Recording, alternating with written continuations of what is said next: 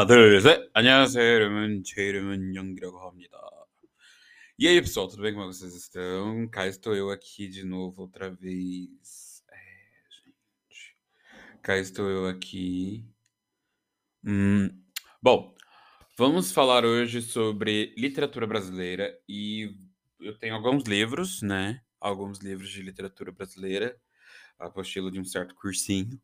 Então, é, vou vir utilizar, decidi utilizar os livros para estudar aqui junto com vocês. Para quem não sabe, eu também faço o Enem. Ah, antes que eu já vou me apresentar, eu sou o professor Matheus, aqui do cursinho da Ana Expedita.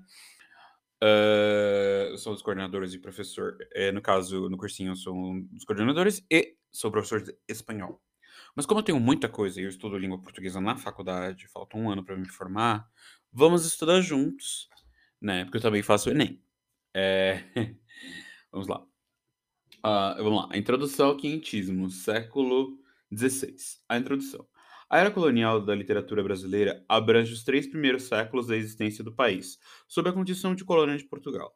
A subordinação política e econômica à metrópole condiciona a dependência cultural e a imitação dos modelos artísticos portugueses ou portugueses. Assim, não se pode falar em uma literatura propriamente brasileira. Eu coloquei aqui, eu deixei bem grifado com um marcador.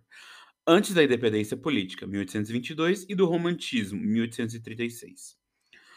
O que aqui se inscreveu no século XVIII tem caráter híbrido. Pelo que, é, pelo que era a era colonial é com justeza uh, designada como a era luso-brasileira.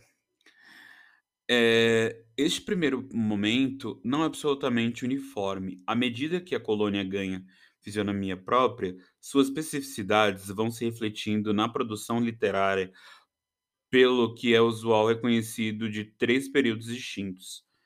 Vamos lá, Hanader, três, né? Ichini, san, um, dois, três, um, dois, três.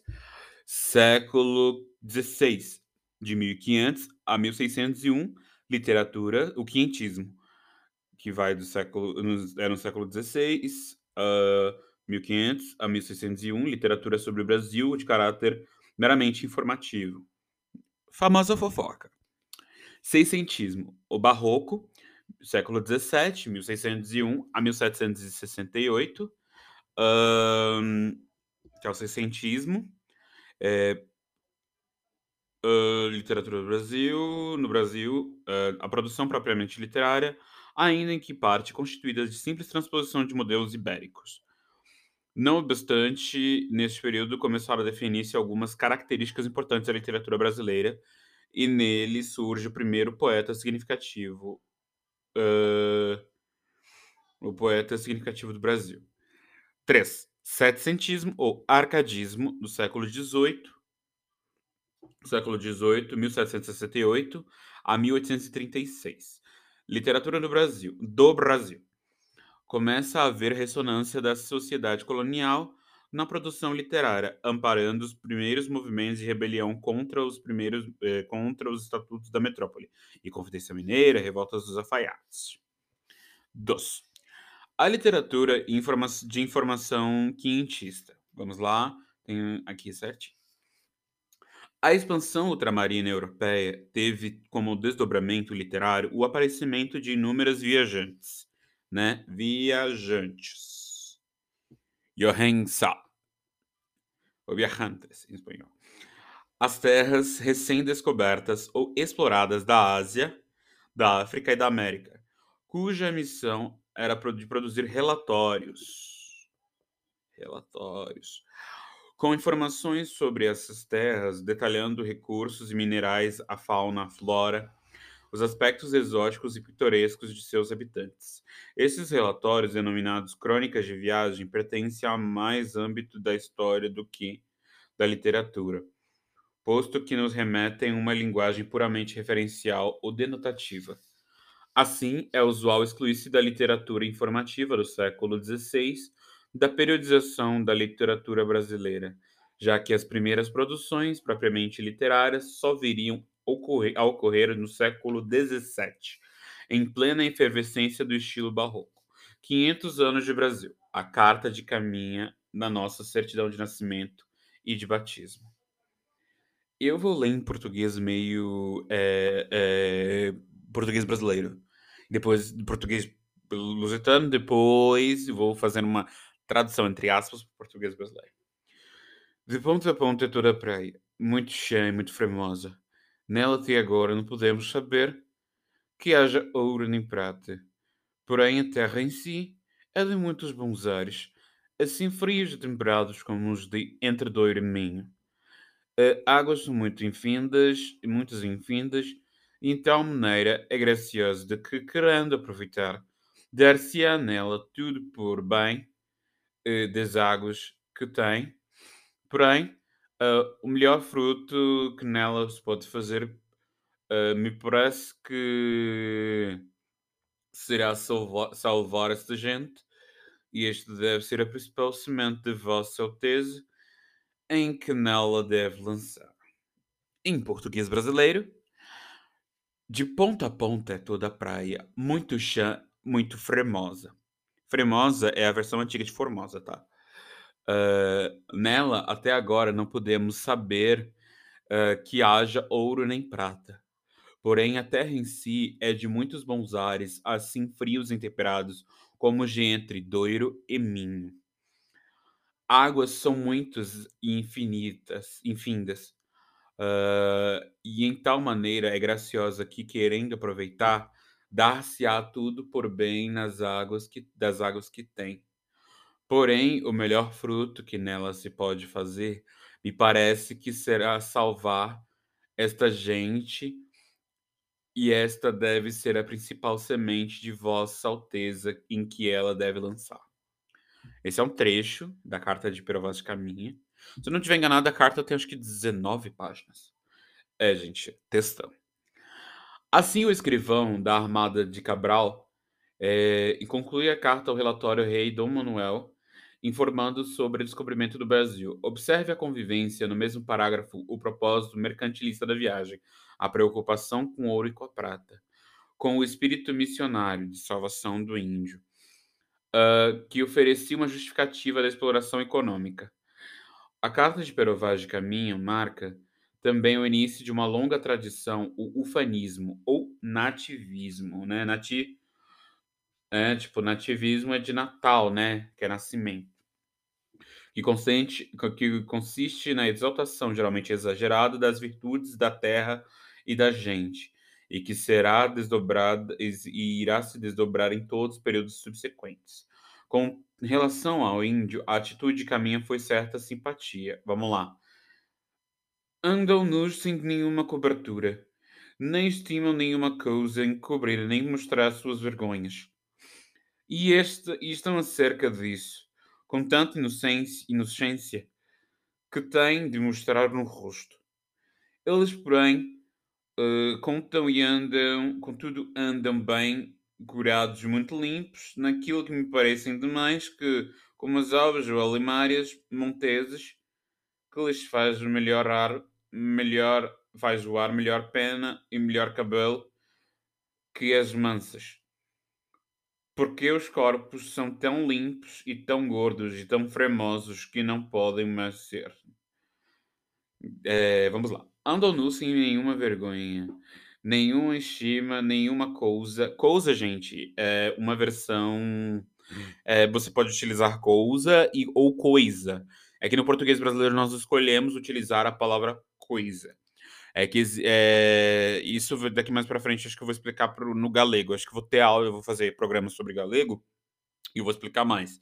Acho que para os alunos do Dona Expedito, acho que eu já expliquei. E eu espero que toda a rede de Ubuntu escuta, escute uh, hum, e, e reflitam também junto, né?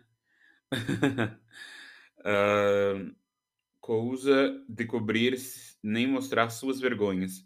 E estão cerca disso com tanta inocência como tem de mostrar no rosto. Eles, porém, com, contudo, andam muito bem curados e muito limpos, naquilo que me parece ainda mais que são como as aves ou alimárias monteses, que lhes faz o ar melhor pena e o melhor cabelo que as mansas. Porque os corpos são tão limpos e tão gordos e tão fremosos que não podem mais ser. Aí, alude também maliciosamente à nudez das Índias. Lá vem. A linha de Avalon entre, eh, entre eles três ou quatro moços bem novinhos e gentis, com cabelos muito pretos, muito, os meninos, o, pessoal do Dona Expedita já ouviu a explicação sobre o muito, muito pretos e compridos pelas costas, e tuas vergonhas tão altas e tão saradinhas e tão limpas das cabeleiras que que de as nós muito bem olharmos não tínhamos vergonha, nenhuma vergonha. Ora, pois, os portugueses estão a olhar as indiazinhas. A produção do primeiro parágrafo e da última página. Gente, eu não estou conseguindo entender, ler nada disso aqui, gente. Porque eles estão escrevendo em cursiva. Vamos lá. Uh, prestando bem atenção. A carta. Aqui. A carta de caminhos, subscrita pelo autor na Bahia de Porto Seguro em 1 de maio de 1500, contém 27 páginas. Olha, errei, eram 19. 27 páginas. 27 páginas. Uh, mais uma de rosto e foi descoberta na Torre do Tombo, Arquivo Nacional Português, em 1773. Reproduzimos o primeiro parágrafo e a última página. Na linguagem atual teríamos. Ah tá, eles traduziram tipo numa. como seria hoje em dia. Vamos ver. Senhor, posto que o capitão mor desta vossa frota, e assim outros capitães, escrevam a vossa alteza a nova do achamento nesta vossa terra nova, que conta a vossa alteza, assim como eu, melhor poder, ainda que, para o bem contar e falar, o saiba pior de todos fazer. Tome, porém, vossa alteza, a minha ignorância, por boa vontade, e creia bem, por certo que, para aformosear nem afear, haja aqui de pôr mais que aquilo que vi me pareceu. Da marinhagem e singraduras do caminho não darei aqui conta a vossa alteza. Porque não saberei fazer. Os pilotos devem ter este cuidado. Portanto, senhor, do que hei de falar, começo e digo. Tá, tá, tá, tá, tá, tá. Ao final, em meio às saudações protocolares, Caminha pede ao rei Dom Manuel, Dom Manuel que intercedesse a favor do seu genro, Tomás de Osório, abrigando-o na corte de Lisboa, sob a proteção real. Alguns interpretam esse pedido como um precoce e premonitória manifestação de nepotismo, favorecimento ilícito de parentes. Nepotismo, gente, presta atenção.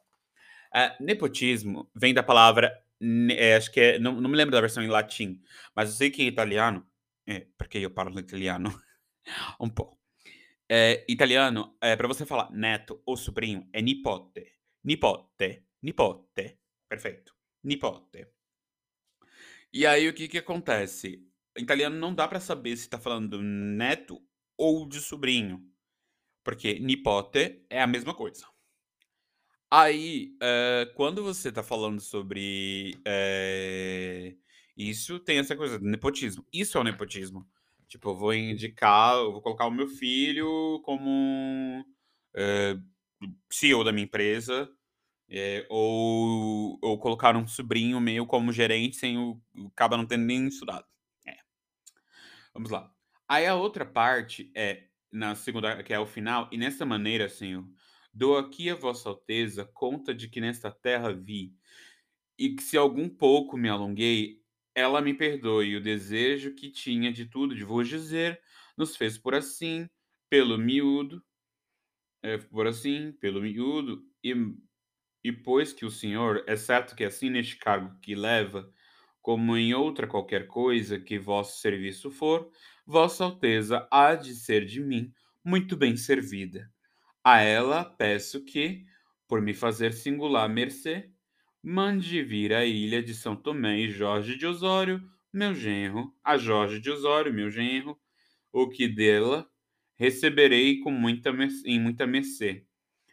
Uh, beijo as mãos de Vossa Alteza, deste porto seguro, da vossa ilha de Vera Cruz, hoje, sexta-feira, 1 de maio de 1500, pelo Vaz de Caminho. Vamos lá. É... Composta por 10 naus e 3 caravelas, a esquadra Cabral, de Cabral zarpou, é, zarpou uh, de Lisboa em 9 de março de 1500, com 1.500 homens a bordo. Tinha a missão de instalar uma feitoria de, em Calicut, costa, é, ocidental da Índia, e obter pela diplomacia ou pelas armas o monopólio do comércio de pimenta e canela. Visava ratificar as conquistas que, em dois, é, dois anos antes, Vasco da Gama tinha iniciado. Entregavam à esquadra alguns dos mais é, experientes navegadores da época: Nicolau Coelho, Bartolomeu Dias, Sancho, é, Sancho, Sancho de Tovar, entre outros. Além de 700 soldados recrutados entre o povo, tratavam-se de uma empresa náutica, mercantil e militar. Financiada pela coroa portuguesa, associada a capitais privados de banqueiros e mercadores italianos, a esquadra. Ah, outra aqui já tem um, já tem um erro. Ah, naquela época, gente, a Itália ela só vai ser unificada, se eu não estiver enganado, prestem atenção. Se não estiver enganado, em 1770 ou 1771. Acho que, acho que 1700, 1970, 1870, acho que é a Alemanha ou a Itália, ou em 71 é a Alemanha ou a Itália, porque tem, tem essas duas datas, 1870 e 1871. Então, é, naquela época não existia Itália. Até então não existia Itália propriamente dita. Existiam os estados papais, que eram o Vaticano é o último estado papal. Uh, então não existia Itália de fato, mas sim é, vários estados, vários reinos que falavam um idioma parecido. Uh, lembrando que italiano não é único. Uh, vamos lá, vamos lá, vamos lá. Italianos. A esquadra cabralina constituía de um pedaço flutuante de Portugal, conduzido de gente de todos os estratos sociais, dos nobres e aos de, dos nobres aos degredados. É, após 44 dias de viagem, no entardecer de 22 de abril de 1500, a frota avistou um morro alto e redondo que batizaram de Monte Pascal, Pascoal. Na Baía de Cabralha e uns 20 quilômetros norte da cidade de Porto Seguro, em uma esplêndida enseada tropical, a esquadra ficou ancorada dez dias. Reconhecendo o território, aproximaram-se amistosamente dos tupiniquins e em 26 de abril, domingo de Pascuela, o primeiro domingo após a Páscoa, não sabia disso, gente. Eu venho de família católica, eu sou católico, não sabia desse, desse título, Pascuela. Uh, confiar. Uh, vamos lá, domingo de o primeiro domingo após a missa. O franciscano Frei Henrique de Coimbra celebrou a primeira missa. A carta de Caminha é o relato mais rico e confiável da primeira semana após o descobrimento ou invasão. É...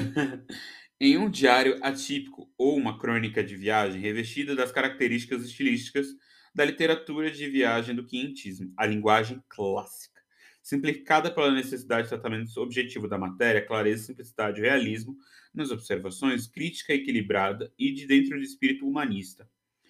Uh, um, uma constante curiosidade e uma persistente capacidade de maravilhar-se.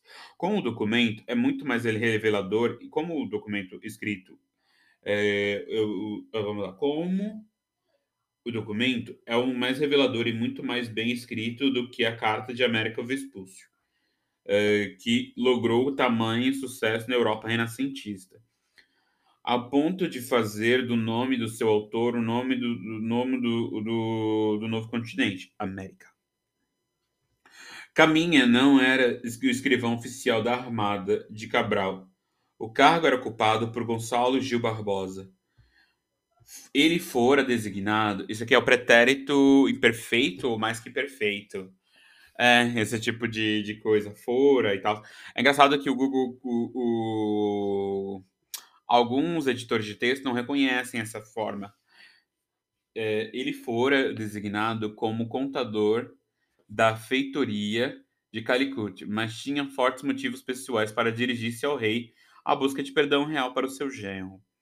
Condenado ao degredado na degredo, ao degredo na ilha de São Tomé. Acho que é como se fosse exilado, ou ficou, tipo, ficou lá, exilado num lugar e depois voltava. É, como verifica o último parágrafo da carta. A sua carta, é, a sua carta é um dos três documentos de viagem de Cabral que chegaram até os nossos dias. Além da carta do mestre João, além da carta do mestre João, uh, mas João, documento de viagem, tá, tá, tá, tá, além da carta do mestre João e a relação do piloto anônimo, os os mais relatos dos capitães que cada uma das embarcações dos religiosos e de outros escrivães desapareceram. Estes textos têm sido usados pelos historiadores como indícios da intencionalidade do descobrimento ou do achamento. Vai ser interessante mais utilizar achamento. Uh, como prefere caminha. Ah, ele mesmo já tinha logrado esse, esse coisa aqui, esse, esse título. Pois não há nenhum deles referência uh, que os portugueses tivessem perdidos no Atlântico nem demonstração de grande surpresa, nem encontrarem a terra do outro lado do antigo Mar Tenebroso.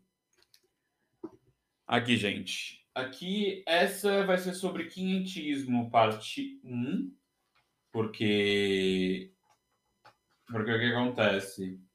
É muito grande e eu só posso gravar 30 minutos. Eu acho que, no caso. Acho que eu vou ler tudo. Acho que eu vou ler esse capítulo sobre quinhentismo todo, tá, gente? Então, tá ok vai ser aqui. Se parar um corte seco, é porque. É porque acabou a gravação de 30 minutos, aí eu vou iniciar outros 30 minutos, tá bom? É porque eu tô gravando direto do, do navegador, não tô gravando direto do programa, porque eu uso para gravar o áudio, tá bom? Certo. Vamos lá, foi feito isso aqui, Martini Bros, vamos lá. Pedro de Magalhães, Gandalf, é autor do Tratado da Terra do Brasil e da História da Província de Santa Cruz, é a que vulgarmente chamamos de Brasil. Uh, a motivação básica dos dois livros é atrair os portugueses, é, uh, os portugueses para a obra colonizadora, estimulando a imigração, especialmente daqueles que vivem na pobreza, por meio da exaltação da riqueza e do clima, do clima da colônia é o primeiro cronista a aludir a importância do escravo na economia colonial. Era a primeira coisa que os moradores pretendem adquirir são escravos para fazerem as suas fazendas. E se uma pessoa chega na Terra a alcançar os dois, dois pares, dois, ah, perfeito, dois pares ou meia dúzia deles, ainda é, que outra coisa não tenha de seu, logo tem remédio para poder honradamente sustentar a sua família. Aí vamos lá. A visão paradisíaca ou edênia, edênica de Éden, da, da, nossa natureza, de que Gandalf estava imbuído, leva-o a comparações inauditas ou cômicas, como essa na descrição da, da banana. Esta planta é muito tenra e não muito alta. Não tem ramos senão as folhas que são seis ou sete palmos de comprimento. A fruta, olha, a fruta dela se chama banana. Parecem-se na afeição como pepinos e criam-se em cachos. Esta fruta é muito saborosa, uma das boas que há na terra. Tem uma pele como figo, ainda que mais dura, e qual lançam fora quando querem a querem comer, mas faz dano à saúde, causam febre a quem se desmanda nela. Olha, era um conceito, eles tinham, tipo... Vamos lá. Vamos aqui, eu vou marcar aqui nesses dois mini protestos aqui da, da carta. Aqui, ó. Dous. Vamos lá. Uma aulinha básica aqui de português. Né? Porque você não sabe, eu sou professor de português. Mas a minha especialidade, gente, eu não estou focado tanto na gramática. Eu sou mais focado na filologia, que é nada mais, nada menos que, que ela, a filologia ela estuda mais uh, o, como a palavra ela, é o conceito da palavra, como ela, como ela se transforma. Tipo, ela é prima da etimologia. A filologia trabalha isso. Uh, vamos lá. Dois. A primeira, é, lembra que eu te falei, é, que eu falei para vocês, que na aula né, presencial que tinham o 2, né? Temos o 2 e o 2. O que acontece? É, o português veio do galego português. O que, que acontece? O galego português, ele é. O galego português, ele é ele é uma língua, era uma língua que já não existe, tipo assim. Tem uma entra a questão do consenso. Por quê? Porque existe o galego e existe o português. Naquela época existiam apenas um só, né? Uma versão só. É... Então, hoje em dia, os portugueses têm uma forma, então eles falam dois, coisa, mas tem muitas regiões de Portugal, mais voltado para o norte, que é o próximo da Galícia, que falam dous, coisa. Então, é, é, essa questão de uso. Porque aqui no Brasil a gente usa loiro e louro. Eu já expliquei isso no meu TikTok. Tem portugueses e angolanos que falam loiça e tem portugueses angolanos, moçambicanos que falam louça com U. Em português do Brasil, nós falamos louça, que foi escolhido a versão louça. Mas eu já ouvi, tipo, parentes meus falarem loiça. Lava loiça, barrer. Depois eu vou explicar mais sobre essa questão de pronúncia B e V e tal. Então, é, é interessante isso. Então, o português escolheu. Antes do muito, é, é igual, igual do espanhol, né? Nós nós, no espanhol a gente tem o muy com Y, ou Y em espanhol, é, castelhano, né? O muy e o mucho. O mucho é para coisas que você pode tocar. É, é, acho que é para coisa que você pode tocar. E o mucho é para coisa para que você tocar, tipo, muito feliz, muito. as coisas concretas. E o muy é tipo, ah, para muitos, alguma coisa.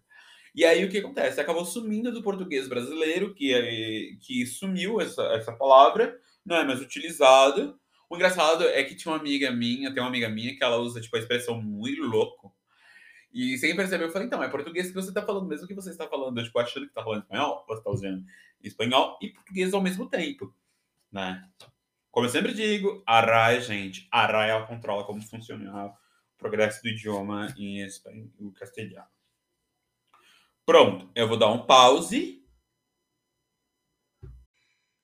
Corte seco, já foi? Vamos lá. É, Gabriel Soares de Souza. É autor do Tratado Descritivo do Brasil, obra descrita escrita na, já no período da dominação espanhola. Procura, no mesmo sentido nativista do Caminha e Gandalf, motivar a corte filipina a investir na colônia. Vamos lá o texto dele. Em reparo, acrescentamento estará bem empregado. É, em reparo e acrescentamento estará bem empregado todo o cuidado que Sua Majestade mandar é, ter deste novo reino, pois será capaz para se edificar nele um grande império, o qual muita despesa destes reinos se fará tão soberano que seja um dos estados do mundo, porque terá de costas mais de mil léguas, cuja terra é quase toda muito fértil, muito sadia, muito sadia fresca e lavada de bons ares, e regada de frescas e frias águas. Vamos lá, outro texto. Ambrósio Fernandes de Brandão, Diálogos das Grandezas do Brasil, obra composta em 1618, ainda a expressão de literatura informativa, mas agora a partir do colonizador plenamente integrado à terra, revestindo-se de preciável espírito crítico, revelando revelando particular interesse pelas nossas coisas, pela nossa situação e pelo nosso destino. A forma de composição escolhida é o diálogo entre duas personagens, Brandônio, que é o colono, é, colono e experiente. Nossa, Brandônio, gente, que raio de nome é esse, gente? Olha, gente, não colocam os nomes desses nos filhos de vocês, não, hein? Brandônio e, que é o experiente, né, o colono experiente, e Alviano, reinal recém-chegado ao Brasil. Gente, esse nome, essa palavra não me falar. Vamos lá. Por meio do diálogo, são veiculados por Brandônio as informações essenciais sobre a colônia, em estilo vivo e colorido, como se observa no fragmento descrito do diálogo quinto. Brandônio, o Brandônio que o Brandônio está falando. Piranha é pescado pouco maior de um palmo, mas de tão grande ânimo que se excedem seus carníceros aos tubarões. Carnice ser carniceiros aos tubarões. do, é, dos quais, com haver muitos dessa parte, não são tão arriscados com estas piranhas, é, que devem de ser uma inclinação leonina, e não se acham senão em rios de água doce, da água doce, da água doce. É, tem sete ordens de dentes, tão agudos e cortadores que, po que podem muito bem é, cada um deles fazer ofício de navalha e lanceta. É, e de tanto que esses peixes sentem qualquer pessoa dentro d'água, se, se enviou a ela como fera brava. É, a parte aonde se fer, é, ferram e levam a boca sem resistência, como deixaram nosso osso descoberto de carne, porque levam justamente a uma com a natura, e muitos índios se acham por este respeito faltos faltos de semelhantes membros. Ah, vamos lá. Pegar esse trecho. E muitos índios se acham por esse respeito faltos de semelhantes membros. Eu, Mateus, eu acho que está se referindo à perda de, de coisa ser devorado por piranhas. Aí o alviano, o alviano. Dou-vos a minha palavra que não haverá já coisa nesta vida que me faça meter nos rios dessa terra, porque ainda não tenham mais que um palmo d'água, imaginarei que já são essas piranhas comigo, e que me desarmam da coisa que mais estimo. Ai, meu Deus do céu. Quem pegou a referência, pegou. Quem não pegou, não, pegou, não pega mais.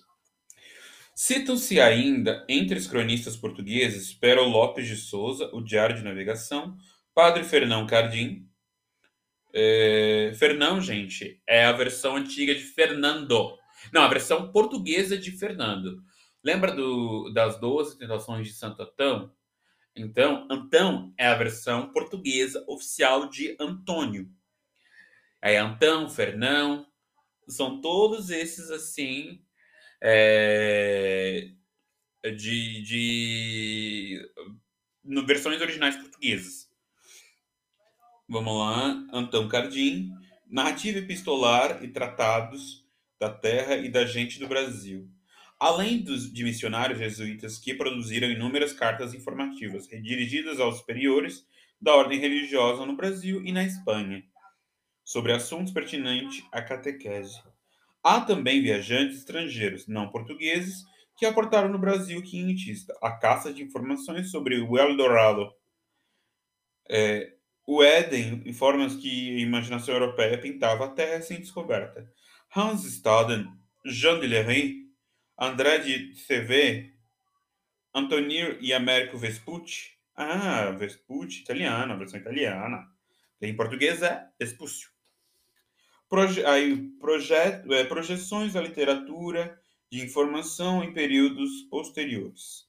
Apesar de não pertencer ao campo da literatura e sim ao da história, a produção dos cronistas é, de viagem ofereceu, a, a, produção dos cronistas de viagem ofereceu sugestões temáticas e formais dos autores do romantismo. A fase indianista, que é tipo focado na Índia, né? E do modernismo, né? Modernismo primeira geração do modernismo é 1920, 1922 a 1930.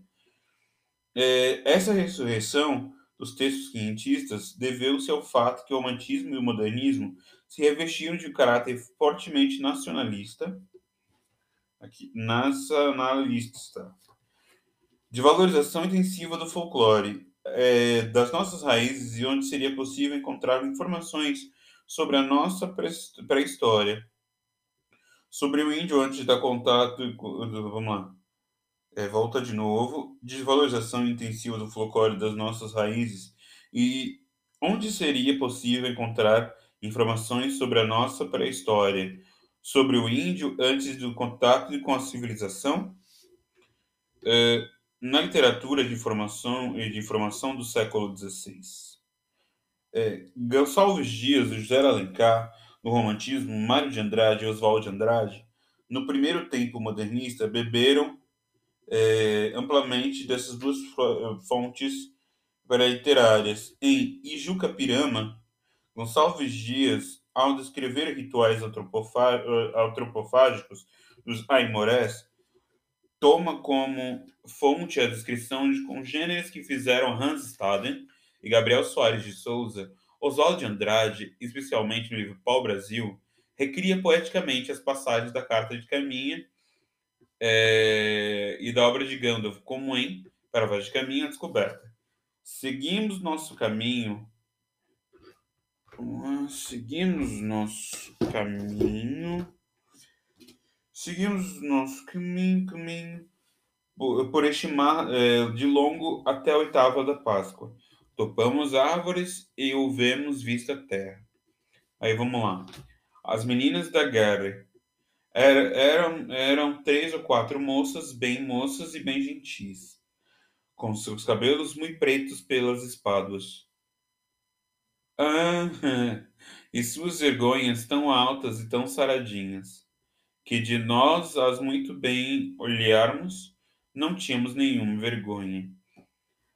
Pelas espáduas. Espádua, já sei o que, que poderia ser. Espada me lembra espalda. Espalda branca. Espalda, espalda branca. Me lembra espalda. Espalda em espanhol é costas. É, espaldas ou espáduas. Hum... Gente, cadê o... os isopores? Aqui. Vamos, vamos lá. Três. Agora, aqui, a literatura jesuítica. Durante quase todo o período colonial, a educação foi a educação foi atribuição exclusiva das ordens religiosas, especialmente da Companhia de Jesus. Uh, com efeito, os jesuítas, agentes da Contra-Reforma, instalaram no Brasil a obra, sua obra missionária desde as primeiras décadas da nossa história. Da nossa história. Foram um fator fundamental da destribalização do índio é, e da sua absorção pelo mundo civilizado, entre aspas, imbuídos dessa intenção pedagógica e moralmente, os textos que produziram revestem-se de caráter mais didático que artístico. Nessa linha inclui o padre Manuel da Óbrega, com seu diálogo sobre a conversão dos gentios, já no século XVII, o Frei Vicente Salvador, com a história do Brasil.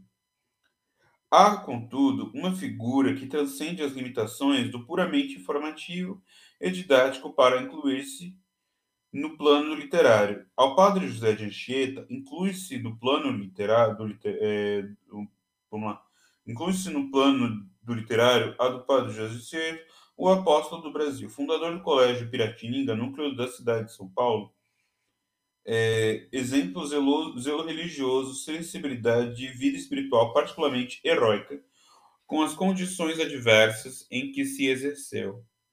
Em 1933, a Academia Brasileira de Letras é, publicou cartas, informações, fragmentos históricos e sermões. Entretanto, apesar da versatilidade, versatilidade a obra de Anchieta tem no teatro e na poesia sua mais interessante realização, sendo obras destes dois últimos gêneros mais relevantes, literalmente. Bom, o teatro de Anchieta. Inspirava-se no aspecto construtivo no teatro medieval ibérico, nos mistérios e moralidades. Seus altos eram destinados à edificação do índio e do branco. É, entre certas cerimônias litúrgicas, na festa de São Lourenço, na visitação de Santa Isabel, envolviam os personagens tomados de alegoria de bem e do mal. A famosa na ambiguidade, é, maniqueísmo, uh, personificados em anjos e demônios. É, Apoiavam-se no canto e na dança como elementos motivadores para a presença do índio. Isso fez de Anchieta o primeiro pesquisador da cultura tupi-guarani, bem como os primeiros a usar o idioma tupi. Hum, tupi, aqui, tupi-guarani, o primeiro idioma, tupi. Ao lado do português, do espanhol e do latim, chegando ao mesmo compor a gramática tupi, arte da gramática da língua mais usada na costa do Brasil, 1595. A paradoxal modernidade desses autos rudimentares está na, na ativa participação da plateia, apenas masculina, no espetáculo, por meio do canto e na dança. Esse teatro de revista indígena não oferece de fato a unidade de ação ou, é, ou de tempo, cenas narrativas, lutas contra franceses, corridas, escoribandas é, diabólicas e fragmentos de, de prédica mística. Sobrepõe, é, superpõe superpõe-se que nessa rapsódia, rapsódia, Rhapsody, Bohemian Rhapsody, uh, vamos lá, Rapsódia, é, vis, é, e visam converter recriando. A boa história é, concisa da literatura brasileira, página 26. Poesia de Anchieta. Expressa-se a motivação mística e catequética do autor impregnado na profunda devoção mariana à Virgem Maria, traduz uma visão ainda medieval teocêntrica, ou seja, teocêntrica do universo. A estrutura é também medieval com versos curtos é, da medida velha, ou seja, com emprego de redondilhos menores, sete sílabas e menos de cinco sílabas.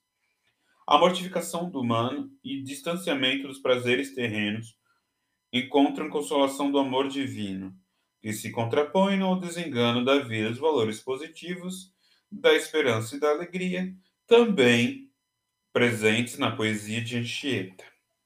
Aqui temos alguns poemas, aqui vou lê-los. Vamos lá. Em Deus, meu Criador, não há coisa segura. Tudo que se vê e se vai passando.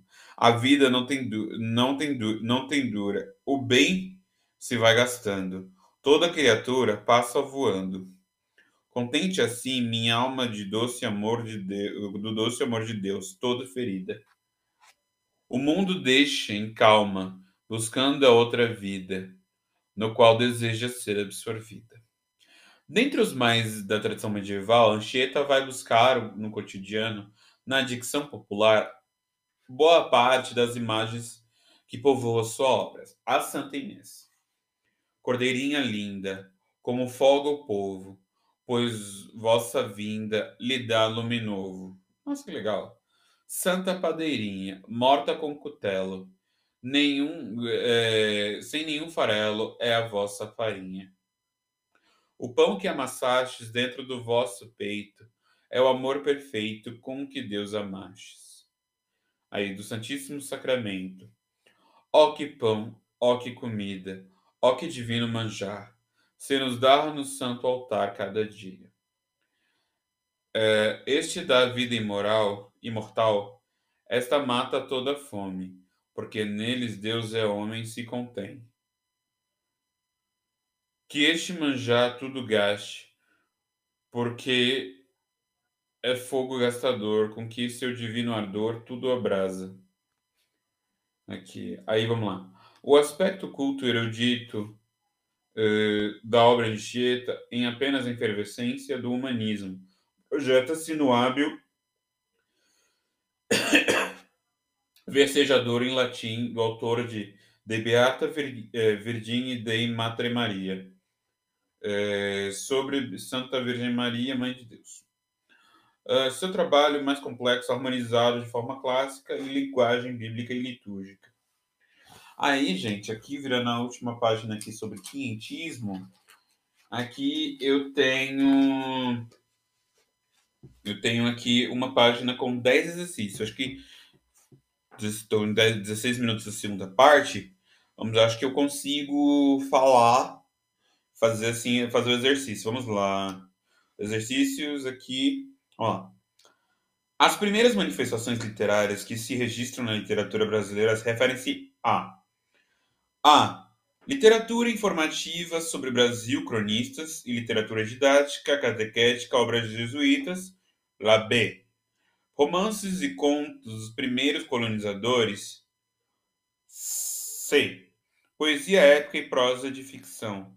D. Obras de estilo clássico renascentista. E. Poemas românticos indianistas. A resposta, gente, é a. A. A resposta A literatura informativa sobre o Brasil e literatura didática e catequética sobre obras jesuítas. Vamos lá. Lá B. Lá 2. É... A literatura e informação corresponde às obras barro... A. barrocas, B. arcádicas, C. Jesuítas, cronistas viajantes, D. Do período colonial em geral. A resposta é C. A pergunta 2. Universidade Federal de Santa Maria. Sobre literatura produzida no, no primeiro século de vida colonial brasileira, é correto afirmar que a. É formada principalmente por poemas narrativos e textos dramáticos que avisam a catequese. B. Se inicia com a prosopopeia de Bento Teixeira. C. A é constituída por documentos que informam acerca da terra brasileira pela literatura jesuítica. Os textos que se constituem apresentam, evidentemente, preocupação artística e pedagógica e descreve fidelidade sem idealizações da terra e o homem ao relatar as condições encontradas no Novo Mundo. A resposta perfeita e correta é la C. É, gente, eu fiquei com essas três. Essa a gente encerra o quinhentismo, tá, gente? Aqui a gente encerra o quinhentismo. Aí logo logo a gente vai para o barroco. Na próxima aula a gente vai para o barroco. É, a gente vai para o barroco. Aí temos algumas explicações que eu estou vendo aqui. Aqui. Certo. Ah, tem mais outra. O barroco ele, ele é bem grande, não? sobre o barroco aqui, o negócio aqui é, é jogo duro. Então, barroco, então, vocês parem, curtem. É, passem para seus amigos também que estão estudando. E aí, para que vocês possam ter mais contato, tá, gente? Beijos, beijos, beijos. Queria agradecer e parabéns ao Paulo e, claro, obviamente, toda a rede Ubuntu é, pelo prêmio LED, certo? Como eu. この番組は超畜ご覧のスポンサーの提供でお送りしました。